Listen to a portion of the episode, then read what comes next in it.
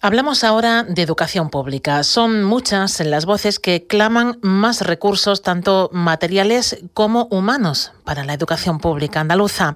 Hoy nos centramos en la necesidad que tiene un municipio de infraestructuras. Hablamos de Alcalá de Guadaira, en Sevilla. Hace meses que están reclamando a la Junta de Andalucía que se cumplan los plazos para la finalización de su nuevo instituto.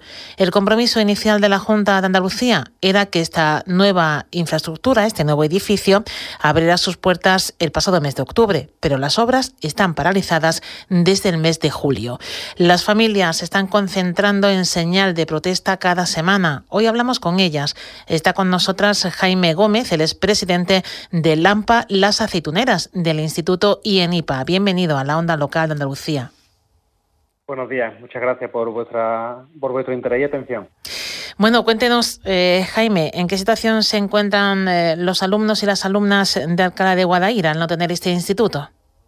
Pues mira, bueno, yo, yo me centro en lo que, lo que corresponde a nuestro, a nuestro instituto, que son, bueno, eh, tenemos 550 alumnos que ahora mismo están repartidos en tres sedes, porque físicamente no hay espacio en Alcalá para, para ubicarlos y están repartidos pues desde primero bachillerato, tercero y cuarto de la ESO en una, en una antigua guardería que la han readaptado y primero y segundo de la ESO están cada uno de los niños pues en, los mismos colegios de los que salieron en, en sexto de primaria siguen ubicados allí con todo el inconveniente que conlleva organizativamente y, para los niños estar en, centros diferentes y que no y de hecho bueno en la guardería, pues las clases son mucho más pequeñas de lo que deberían ser. Eh, hay puesta caracolas porque ya no cabían más y, eh, en, los colegios, pues son colegios de nueva construcción y, las clases están son pequeñas porque la ratio bajó y ahora pues son más mayores, las mesas son más grandes y no y no caben y no caben. Bueno, ¿y qué es lo que pasa? Porque ese instituto está paralizado desde el mes de julio.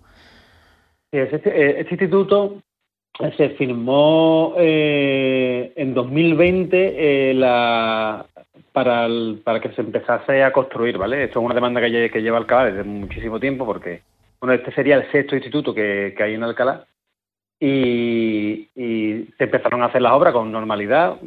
Ya, ya, ya íbamos con retraso en 2020 porque, te digo, mm, hay niños ya en primero de bachillerato que ya están en la en la, en la guardería, por lo tanto ya llevamos ahí como tres años de retraso.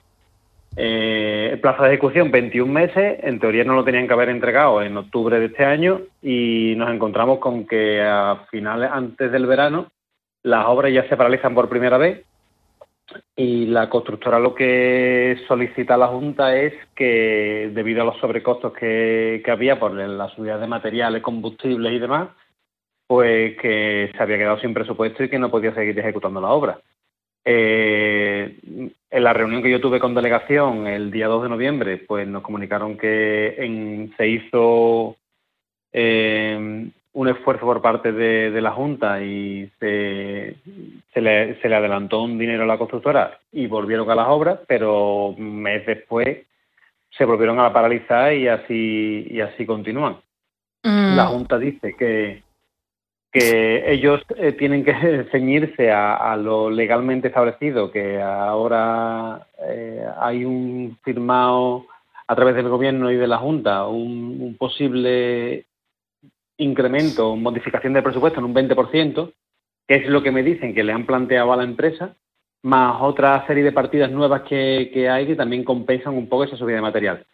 Han estado reunidos la, Junta de Andalucía por parte del director general de la PAE que es la, parte de, la de, educación que se centra en la, en, infraestructura, junto con el, con el director, me dicen con el, con el gerente de, la, de la constructora, le ha transmitido eh, lo que le pueden dar y es la constructora actualmente la que está pendiente de contestación de si le interesa o no le interesa seguir terminando la obra por lo que la Junta le ofrece. Le ofrece ahora. Nosotros, nosotros lo, lo, que estamos es que mm, tanto la Junta como la empresa constructora no, no, ponemos a una por encima de otra ni, ni, a, ni a una por debajo de otra. Simplemente lo que queremos es que el instituto esté terminado y, que yo entiendo que cuando una constructora entra en un concurso público se ajusta todo lo que puede y si las cosas no vienen bien, pues igual que nos vienen mal a los ciudadanos cuando nos han subido eh, el, el, combustible un 45% o nos han subido todo.